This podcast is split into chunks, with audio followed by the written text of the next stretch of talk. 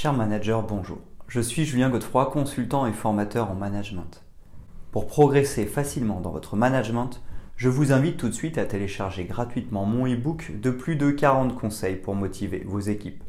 Vous trouverez le lien dans la description. Pensez aussi à vous abonner à ma chaîne YouTube pour consulter mes dernières vidéos.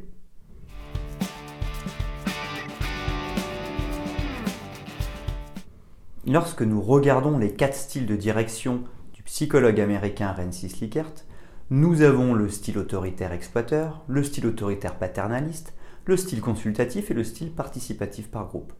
En effet, un management participatif va s'appuyer sur l'idée du groupe de travail. Cela consiste à rassembler des individus dans le but de réaliser un travail commun. L'avantage du groupe de travail, c'est que nous allons pouvoir donner la parole à chacun tout en bénéficiant de la dynamique de groupe. Ce que j'entends par dynamique, c'est le fait que lorsqu'une personne prend la parole, cela va inspirer les autres qui pourront rebondir dessus. Le groupe de travail est donc une méthode de l'intelligence collective qui fonctionne très bien. Je l'ai personnellement utilisé très régulièrement avec d'excellents résultats. En effet, il est possible d'aborder tous les sujets de cette manière. Il peut être question de résoudre des problèmes comme l'insatisfaction d'un client ou des défauts de qualité, mais c'est aussi la possibilité de trouver des idées pour aller plus loin sur un sujet ou encore de s'organiser pour être plus efficace. Voyons dès à présent comment bien utiliser cette méthode du groupe de travail.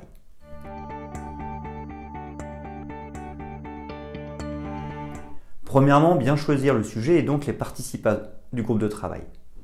La première étape d'une démarche de groupe de travail est de choisir les bons participants.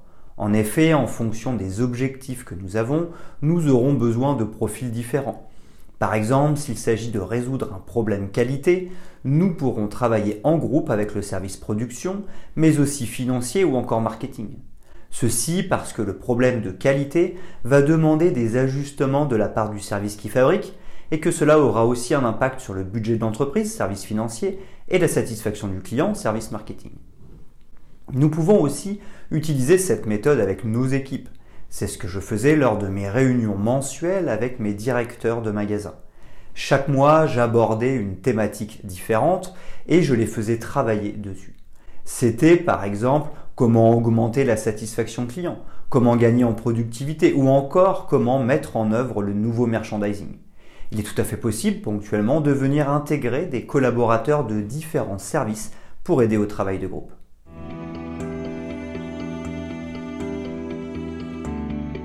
Deuxièmement, prévenir les collaborateurs en amont. Deuxième point pour s'assurer du succès d'une démarche de groupe de travail, c'est de bien prévenir les personnes concernées en amont. En effet, pour certaines réunions descendantes, il est possible de remplacer les personnes absentes ou de les excuser. Ici, l'objectif est de les faire travailler pour solutionner un problème ou avancer sur un sujet. Nous avons donc besoin de cette personne et pas d'une autre. De plus, outre le besoin de solutions ou de propositions, un des avantages d'une telle démarche est d'impliquer les collaborateurs pour les mettre en dynamique. Donc si nous souhaitons qu'ils proposent des solutions et qu'ils soient pleinement engagés, nous devrons nous assurer qu'ils soient bien présents. Nous devrons donc faire preuve d'anticipation et communiquer rapidement auprès des équipes concernées. Nous pourrons aussi leur envoyer le sujet du groupe de travail en amont, par conséquent, chacun pourra commencer à réfléchir sur la thématique. Il ne faut pas oublier que le succès du travail de groupe débute avec l'investissement personnel de chaque individu.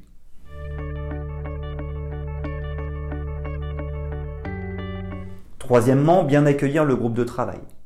En amont, nous aurons réfléchi au lieu où nous souhaitons que ce groupe de travail se déroule.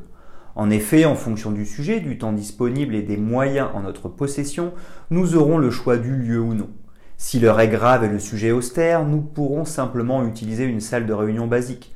Au contraire, si l'heure est à la victoire et qu'il s'agit de savoir comment aller plus loin, nous pourrons louer une salle plus festive. Le jour J, il s'agira de s'assurer que l'ambiance de travail soit propice à un bon travail de groupe. Pour cela, nous pourrons commencer par mettre à disposition quelques boissons et quelques friandises ou pâtisseries. L'idée, c'est de pouvoir faire connaissance et de commencer à discuter autour d'un moment convivial. Nous penserons aussi à venir saluer tout le monde pour que chaque collaborateur se sente à l'aise. En effet, en venant dire bonjour et prendre des nouvelles auprès de chacun, nous contribuerons à briser la glace et à déployer une bonne ambiance.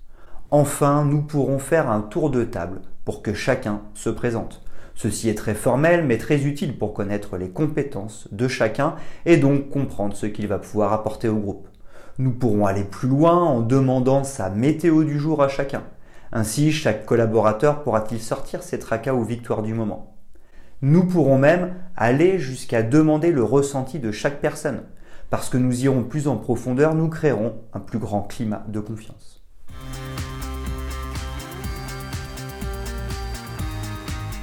Quatrièmement, constituer les groupes de travail et lancer le travail. La quatrième étape nous plonge au cœur de la démarche. Il s'agit ici de présenter le sujet aux collaborateurs présents. Nous essaierons de donner un maximum de sens pour que chacun comprenne au mieux. Nous devrons aussi donner un certain niveau de détail pour que les équipes puissent visualiser sans aller trop loin pour ne pas saper leur travail de création. Ensuite, nous créerons les groupes de travail. Je ne préconise pas d'aller au-dessus de 8 personnes par groupe. En effet, chacun doit se sentir suffisamment à l'aise pour pouvoir prendre la parole.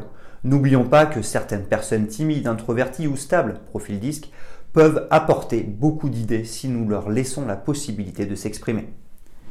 Chaque groupe planchera sur le sujet de la réunion.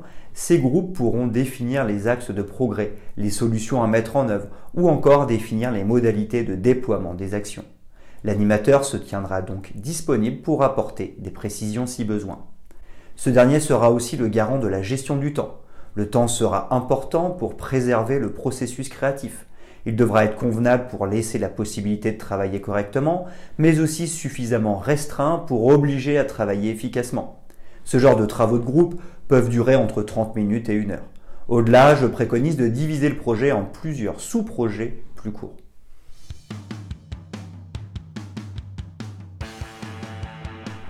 Cinquièmement, prendre le temps de synthétiser et de décider des propositions du groupe de travail. Une fois le temps écoulé, chaque groupe de travail restituera ses préconisations. Chaque équipe pourra nommer un représentant qui prendra la parole au nom du groupe. Il exposera les réponses au sujet que son groupe a pu trouver. L'animateur ou une autre personne aura en charge de venir noter sur un tableau toutes les idées que chaque groupe aura données. Ces idées pourront être organisées ou regroupées par thème. Par exemple, si nous reprenons l'exemple de l'amélioration de la qualité du produit, toutes les propositions qui touchent la production seront regroupées, tout comme celles abordant la satisfaction client ou encore le budget. Nous pouvons aussi choisir de classer en fonction de chaque groupe de travail. Enfin, lorsque ce travail d'écoute, de compilation mais aussi de synthèse aura été fait, il faudra décider des actions à garder. Sur celles-ci, chacun s'engagera à les mettre en œuvre. En effet, je préconise vraiment d'insister sur le fait que de garder une préconisation signifie que chacun s'engage à la mettre en œuvre. Ainsi, chaque collaborateur pourra-t-il décider en son âme et conscience. De plus, nous engagerons fortement chaque personne. Par exemple, à travers un système de vote à main levée, nous pourrons choisir les actions qui seront retenues.